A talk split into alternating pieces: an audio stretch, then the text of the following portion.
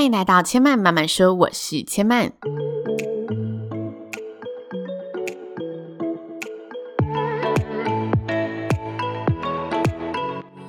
目前频道在 Apple Podcast、Spotify、KKBox 以及 Google Podcast 都听得到。喜欢的朋友欢迎帮千嫚订阅并留言评论，让更多人可以认识千嫚慢慢说喽。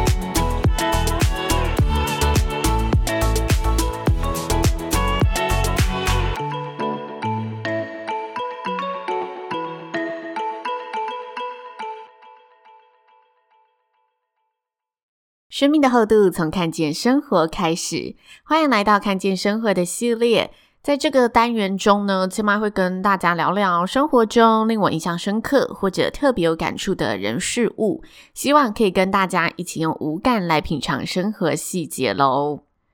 在同一间公司里呢，办公室里总会有同仁伙伴之间都习惯的默契用语，一些只有你懂我懂的说法和暗语。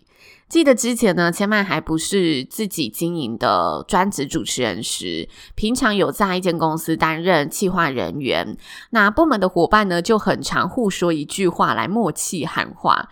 这句话呢叫做拥抱变化。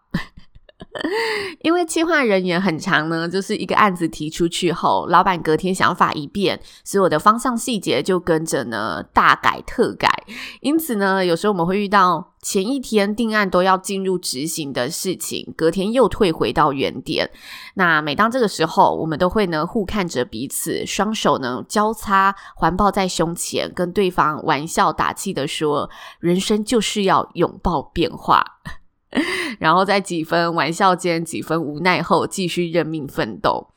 相信呢，如果现在在收听节目的朋友，工作上也是常常遇到计划赶不上变化，变化赶不上老板一句话的人，一定很能懂我们在呢该情境下说出拥抱变化的这个玩味之处。那最近呢，因为一些事情，又让我深深的体悟到拥抱变化的重要性，但呢。最近除了拥抱变化之外，我更深一层的感触是另外一个说法，那就是保持弹性。我觉得啊，随着经历的事情慢慢累积，唯一不变的就是变这个真理已经不足为奇。我们已经不会在这一些充满变化的事物上呢抱怨，还是觉得啊，干嘛又突然这样子？我们已经对这些事情呢有种习以为常的感觉。但是如何在这些变化下，保持弹性才是真的挑战。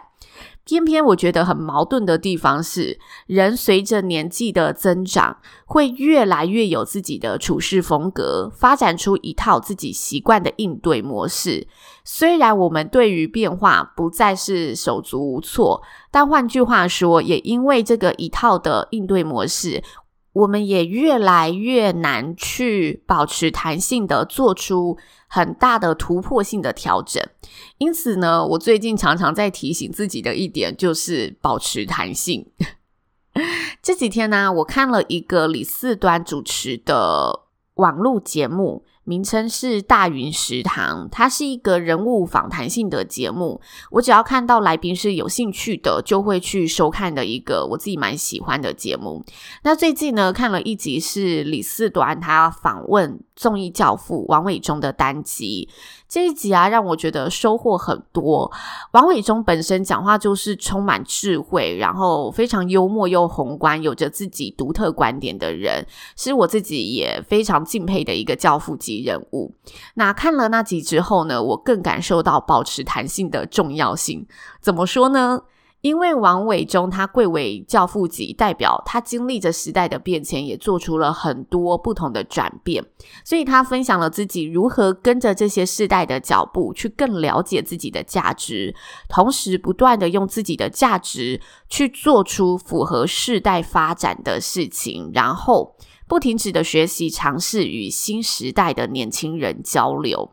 那主持人在节目中就问了他，通常他跟这些年轻人交流完，还是吃完饭后，会跟他们说什么？王伟忠说啊，我现在都不太给年轻人建议，而是跟他们交流，分享彼此的看法。我们都应该要先为年轻人鼓掌。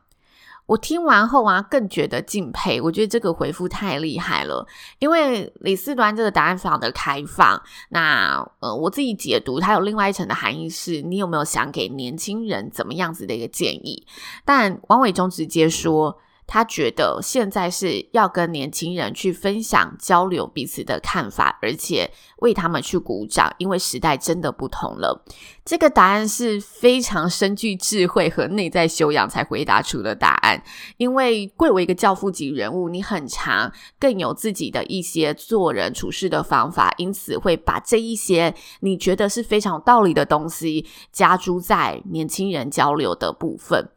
所以，即使是如此令人敬重的演艺圈前辈，在时代的洪流中，都能保持着这一份不断吸收的心态和弹性，我觉得是非常难得，也非常珍贵，值得学习的地方。这集节目啊，如果大家有机会，很推荐大家可以去看看，看看王伟忠如何做个有想法，但又不轻易批评他人想法的人。看完这一集节目，也让我在保持弹性这一件事情上面有了另外的一个反思跟启发，所以这一集单集也蛮推荐给大家的。那近来我也有另外一件很深刻的心得跟感触，就是越忙碌越要快速处理掉手边的每件小事，尤其呢手边能及时回复的社群讯息，一定要赶快处理。我其实呢是一个某程度有选择障碍的人，这份障碍的背后是我希望自己都能经过缜密的思考再去选择，所以有时候在一些小事情上面，我也很常想很多，包括如何选择即时通讯软体上的遣词用句。因为我啊非常知道语言的重量，然后我也很重视、很在乎这件事，因此呢，我自己对讯息的字句都是更加要求。我希望我打出去的每句话都是精准的、好好思考过的。所以有时候呢，明明可以很快给出答复的讯息，像是我们在赖上面的沟通，我都会担心自己因为没有想得透彻而。嗯，发布了什么不是这么恰当的东西，所以我会因为这件事去拖延回复时间。但在我拖延的时候啊，我又会同时把这个讯息挂在脑海里，所以常常搞得自己呢脑子里是千头万绪。所以我最近在非常积极的练习那种呢可以及时回复的讯息，就快速的交代出去，不用想着那些词句就是会不会衍生出其他的含义。然后如果真的有思考不中的地方，就让自己再补数，不要把这件事情挂在脑海里。我觉得我就是有点矫枉过正，对语言这件事情，所以我最近正在调整回来。有时候直觉性的回答也是会有不同的火花。那我试了一阵子，发现呢，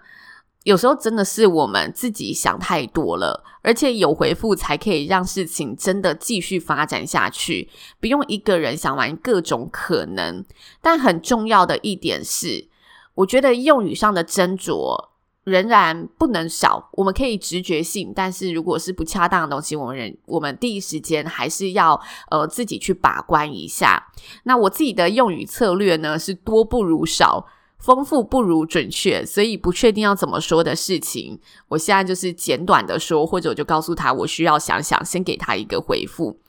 有时候这种即时讯息啊，我觉得对现代人来说真的是一种压力。这压力除了来自于好像对方在等我，我一定要即时回复的一个焦虑外，再来就是怕自己的回复让荧幕那端的人有所误解。如果你是后者，我觉得像我刚刚所说的斟酌，然后多不如少的准确发言，是一个非常好的选择，也是我用的方法。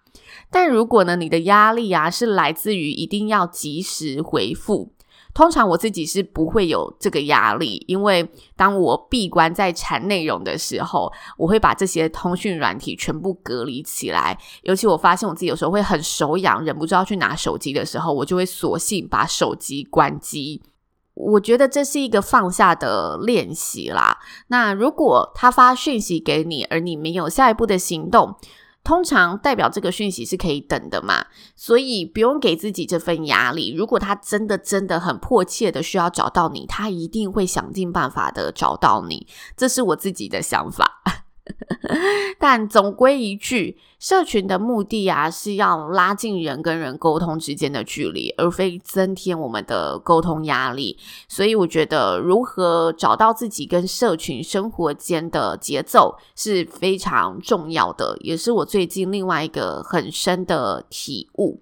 今天这两个想法分享给大家。第一个是做个有想法但不轻易批评他人想法的人，在世代中保持我们的弹性，去应对更多的变化。再来，社群是为了拉近沟通的距离，而非增添沟通的压力。所以，当你发现社群已经造成你的压力了，要好好的检视一下我们使用社群的方式，然后找出跟他一起生存的一个平衡，我觉得现在要完全摆脱社群是相对而言困难的，因为大环境就是如此。但是我们可以拿捏怎么跟它共存，这是我最近的一个蛮深刻的体悟，跟大家分享。那千嫚慢慢说的节目呢，目前在 Apple Podcast、Spotify、KKBox 以及 Google Podcast 都听得到。也要特别的感谢大家，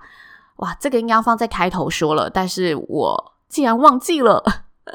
就是呢，我在过年的那段时间停更了大概十天还是十二天左右，然后呢，我就消失在 Apple Podcast 上的两百名的排行榜里面。那时候我想说，哎。原来停更还是会有影响的，但是年假我还是很希望可以让自己有一个放松的期间，所以我就没有想那么多。但每天呢，我都是还是很努力的在想，嗯，要怎么样可以赶快在呢，呃，上升一点，回去这个排行榜内。终于最近呢，在